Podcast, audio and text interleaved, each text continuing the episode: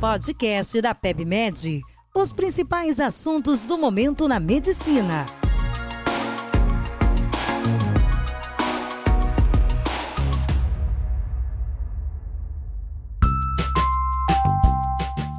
Olá, sejam todos bem-vindos a mais um podcast da PebMed. Eu sou Marcelo Gobo, médico de família e comunidade, editor associado do portal, e hoje vou receber ele, que também é médico de família e comunidade, Pedro Pina, para conversar com a gente sobre saúde baseada em valor. Tudo bem, Pedro? Tudo bem, Marcelo, como você está? Tudo jóia. Muito obrigado por você estar aqui com a gente e a gente poder conversar sobre esse tema que tem crescido cada vez mais na vida de, de todos nós, né? É, a medicina baseada em valor, ela tem sido uma constante, né, de mudanças, uma tá fazendo uma grande movimentação na área da saúde, está trazendo novas perspectivas. Então, de fato, é muito bom que a gente esteja conversando sobre isso aqui, de médico para médico mesmo, para que a gente possa informar nossos colegas sobre as mudanças que estão por vir. Parece que é uma onda realmente que está chegando aí e a gente precisa se organizar para não ser atropelado. É muito comum esse termo, essa utilização na saúde suplementar, né? A gente sabe que nem, nem todos os colegas trabalham na saúde suplementar, mas quem tem algum contato com algum tipo de gestão, especialmente aí no último ano de 2022, que foi um ano bem difícil para a saúde suplementar, esse termo tem cada vez ficado mais em alta. Você poderia contar para a gente um pouquinho do que, que é saúde baseada em valor? Essa não é uma resposta muito simples, né? O termo saúde baseada em valor, ela, na verdade, nasce de um problema que a medicina tem enfrentado hoje, que é a própria redução da qualidade assistencial que vem sendo prestada. É muito comum no mundo inteiro a gente ver a medicina sendo precarizada, seja pela falta de investimento uhum. em tecnologia, seja pela remuneração abaixo do mercado, né? pela falta de insumos básicos, ou até mesmo pelo trato que o paciente recebe. Isso tem gerado uma certa desconfiança na medicina em geral, principalmente na figura de nós médicos, né, que somos os principais atores assim desse espaço de cuidar da saúde.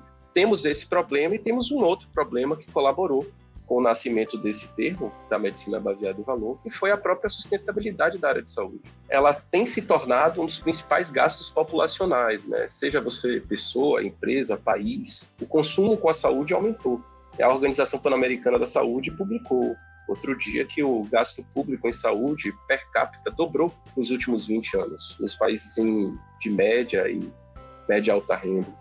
E não precisa ir muito longe, né? Aqui no Brasil, a gente já percebe os preços crescentes aí dos chamados planos de saúde, as próprias consultas, os exames, tudo tem se tornado mais caro.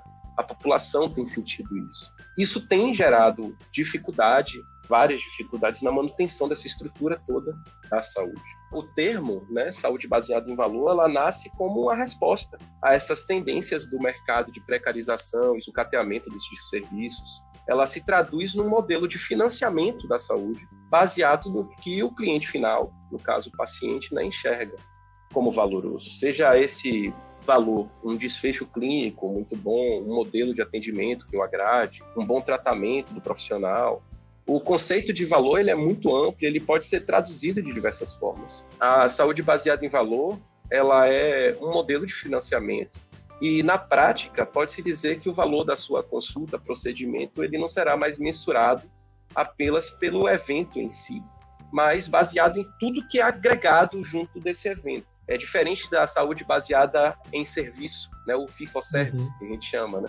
Que o pagamento é feito pelo evento, pela consulta, pelo procedimento, pela cirurgia, independente da qualidade, do desfecho, do tempo. Então, a saúde baseada em valor, ela vem para tentar fechar essa conta e dizer, olha, não quero que qualquer consulta tenha o mesmo valor, não quero que qualquer procedimento tenha o mesmo valor, sendo que a gente tem aqui qualidades diferentes desse mesmo evento. Então, basicamente, o que você está dizendo é que, por exemplo, se eu tenho um consultório que presta o serviço para uma seguradora, por exemplo, e eu tenho 30 pacientes nessa minha carteira, o meu resultado, né, o meu modelo de financiamento está associado ao resultado clínico e à experiência de cliente que eu vou gerar e não ao número de consultas ou de eventos de atendimentos que eu vou fazer para essas mesmas 30 vidas. É mais ou menos isso? Por aí, exatamente a gente tem essa tendência agora de concretizar, na verdade, uma modelos de pagamento, né, baseado naquilo que a gente acredita que vai funcionar para a nossa carteira de pacientes. Muito comum a gente ter consultórios lotados em que a gente tinha agendas de 30 pacientes numa manhã.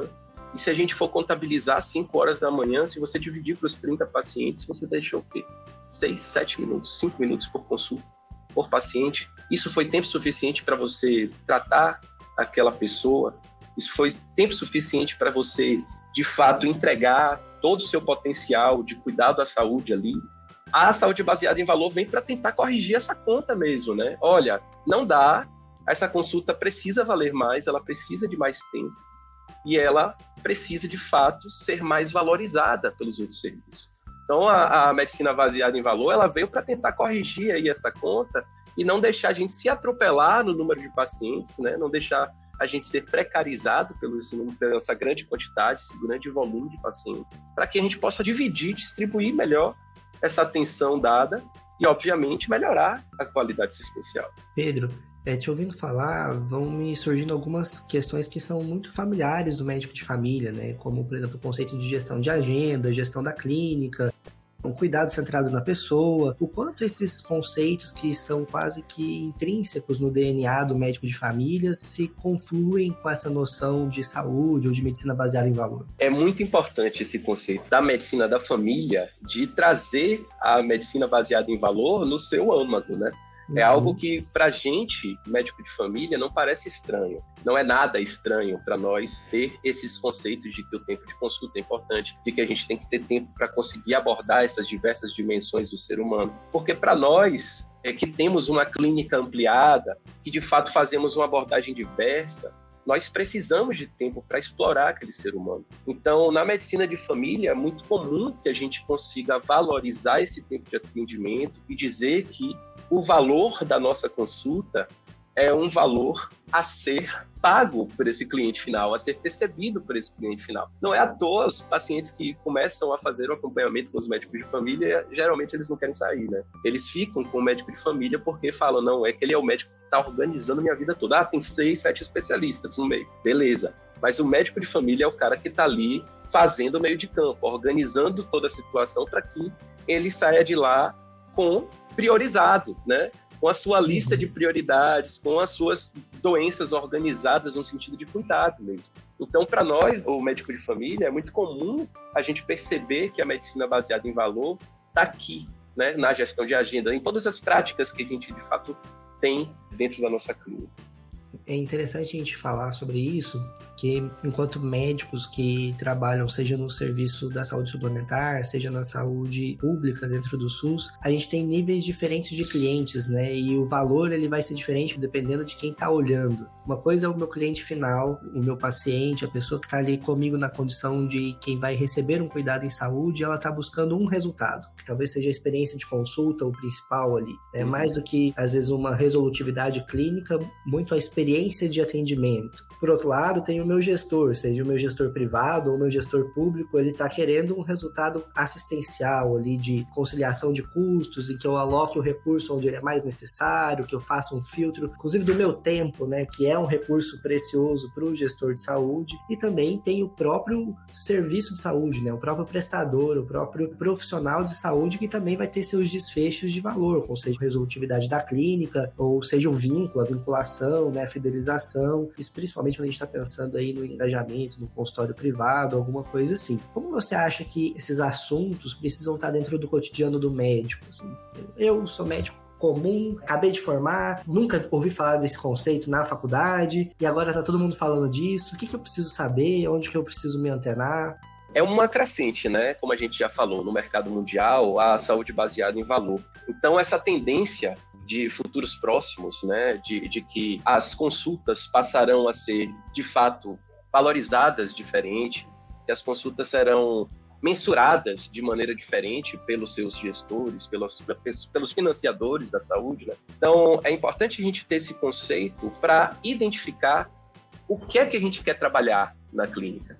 Para a pessoa que está chegando no mercado agora e percebendo que essa mudança está acontecendo e percebendo que existem novos modelos de financiamento, que existe uma outra maneira de se cobrar pela sua consulta, é importante que você, médico, esteja chegando aí, entenda e compreenda qual é o que, o que é que você quer, qual é o valor que você quer construir dentro da sua consulta, para que você possa criar esses modelos de financiamento e vender finalmente isso, né?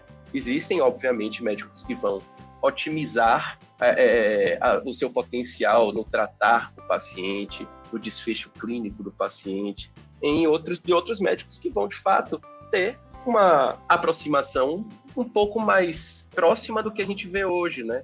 Que quantifica muito mais. Poxa, não, vou tentar fazer isso aqui, porque é de fato mais valorável para o meu serviço eu conseguir rodar minha agenda com mais facilidade. Então, o valor, como a gente está falando aqui de medicina baseada em valor, ele é basicamente a soma desses diversos interesses dividido pelo custo total de como é que a gente pode ter, do que é que a gente está entregando, né? Então, se a gente for dizer assim, poxa, é esse tempo de consulta que a gente está que a gente está entregando, mais a experiência do cliente, mais a experiência que o meu gestor está tendo comigo, isso tudo dividido pelo custo total, esse aqui é o valor que eu estou entregando. Vai ser, de fato, difícil da gente mensurar, difícil da gente dizer qual é a métrica que a gente vai utilizar, porque vão existir muitos fatores aí construindo esse conceito. E é muito importante que quem esteja chegando se aproprie desse conceito, porque como é um conceito em construção, é muito provável que ele vá mudar e que ele vá se reconstruir e ser ressignificado ao longo do tempo é importante que nós médicos estejamos, na verdade, nos preparando para abraçar essa mudança aí de maneira sistemática e conseguir driblar essa onda para que a gente não seja atropelado, como eu falei. É, e especialmente porque conforme os custos vão aumentando, a palavra do medo do, do convênio, a sinistralidade ou o evento adverso, né? A gente vai pensando também nas questões que envolvem a segurança do paciente. Você acha que essa noção de medicina é, baseada em valor, de saúde baseada em valor, dialoga com essa questão de segurança do paciente frente à qualidade assistencial? Pode ser talvez o nosso red flag, o nosso marcador aí do, do ponto de maior atenção na fronteira, tanto daquilo que é ambulatorial para o que é hospitalar? A medicina baseada em valor, ela peca nesse sentido de perceber que a gente tem que entregar para o paciente aquilo que ele precisa e apenas aquilo que ele precisa. Né? A medicina baseada em evidência, que já é outra coisa, uma prática clínica, ela ajuda muito a gente né, a decidir, a tomar essas decisões, né? Do que é que a gente de fato deve entregar ao paciente. E isso é um grande aliado à medicina baseada em valor. A gente vai continuar entregando aquilo que o paciente precisa. E muitas vezes a segurança do paciente, ela extrapola essa barreira do que o paciente precisa.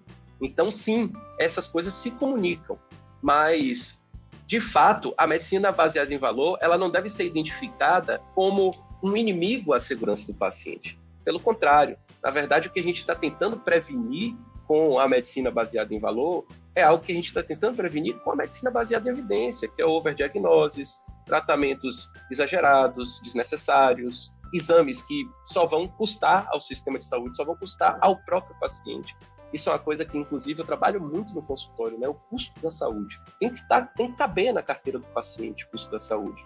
Então, isso tudo também é segurança do paciente, né? É bom entender que a gente está falando da vida de uma pessoa e o custo do cuidar da saúde de uma pessoa faz, fala também sobre a segurança dele. Com certeza, até mesmo porque a visita ao serviço de saúde ela é por si só um risco, né? Exato. A porta de entrada, de contato, a maneira como eu chego no serviço de saúde, quem vai me recepcionar, qual é a minha jornada dentro desse serviço de saúde, são vários riscos que eu estou sendo submetido ali. É, a gente pode exemplificar a pandemia com a Covid-19, né? As quantas visitas a gente evitou com serviços de telemedicina no Brasil. Foram inúmeras visitas. Será quanta agora a gente não pode mensurar, não consegue mensurar. Quantas infecções a gente evitou por conta disso? Vai ser muito difícil, mas com certeza valeu a pena, porque foi um uhum. esforço muito pequeno, barato para custear um serviço de telemedicina. A gente conseguiu uma aproximação grande da população, a própria mobilidade do serviço, né, a própria característica do serviço, que era um, um serviço de difícil implantação, mas a Covid chegou para que a gente pudesse se aproximar de outras maneiras. Então, é muito drástico, né? A gente vê o impacto que, por exemplo, a telemedicina teve. E provavelmente vamos ver efeitos ainda mais drásticos com a medicina baseada em valor chegando e tentando organizar os serviços de maneira verticalizada, reduzindo esses exames desnecessários, visitas desnecessárias. Provavelmente a pirâmide financeira da saúde deve dar uma reviravolta aí nesses próximos anos. Então é bom que a gente de fato esteja atento a isso, porque isso vai afetar todos nós, né? O que é o que precisa todos nós que é dinheiro e seja em qualquer cenário de atuação nossa, essa noção de saúde baseada em valor intimamente ligada à noção de sustentabilidade. Né? Isso é, é a tônica do próximo ano, né, 2023, dessa virada de chave, e acho que essa prática, esse modelo de prática, seja no nível individual, seja no nível sistêmico, seja ele sistêmico dentro de um, um, uma operadora, seja ele sistêmico dentro do serviço público, né? Agora a gente está gravando esse episódio na semana de virada de indicador do Ministério, então tá todo mundo correndo atrás dessa loucura para poder gerar essa noção de valor, né? Da qualidade assistencial e da eficiência, do grau de resolutividade dentro da clínica. Acho que esse é o tema para a gente poder ir discutindo aqui ao longo do ano e em novos episódios. E para a gente poder fazer o nosso fechamento, eu queria te convidar a deixar sua mensagem final, o que você gostaria que os nossos ouvintes saíssem de hoje daqui sabendo sobre medicina baseada em valor. De fato, eu tenho que trazer para nosso, os nossos médicos, principalmente os entrantes agora, é que a gente precisa se organizar para que a gente não não ataque a nós mesmos, no final de tudo, né? A medicina baseada em valor, ela vem de fato para mudar um pouco esse sistema financeiro, mudar o sistema de financiamento muda com muitos interesses e obviamente isso vai trazer consequências para quem está mais desorganizado. E é bem importante que a classe médica esteja organizada, esteja preparada para assumir algumas responsabilidades que isso nos vai, vai nos caber.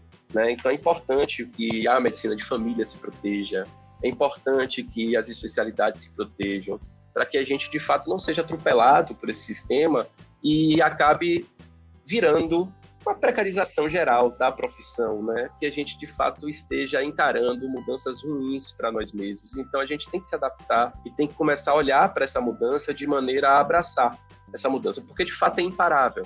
Né? Nós não vamos conseguir parar uma mudança que está vindo aí mundo afora. Nós não vamos ser a exceção disso. Eu acho que o SUS tem se fortalecido nesses últimos períodos como um modelo de medicina baseado em valor, dela que nós vamos pescar, é nossa fonte aí, né, é fundamental, e é nela que provavelmente nós vamos basear boa parte das nossas ações. Pedro, eu queria te agradecer muito pela sua participação e por essa mensagem. Acho que é importante a gente ter em mente o quanto esse assunto é próximo, né? Isso não é só a realidade do gestor, o quanto isso é uma realidade para todos nós. E quanto mais a gente se apropriar desses termos, se apropriar do que isso impacta na nossa realidade, mais protegidos a gente vai estar e melhor cuidados estarão os nossos pacientes. Né? Perfeito, Marcelo. Obrigado pelo convite espero participar mais das próximas vezes. A gente que agradece, eu também agradeço a você que esteve aqui conosco ouvindo esse nosso episódio. A gente continua no nosso próximo conteúdo. Até lá!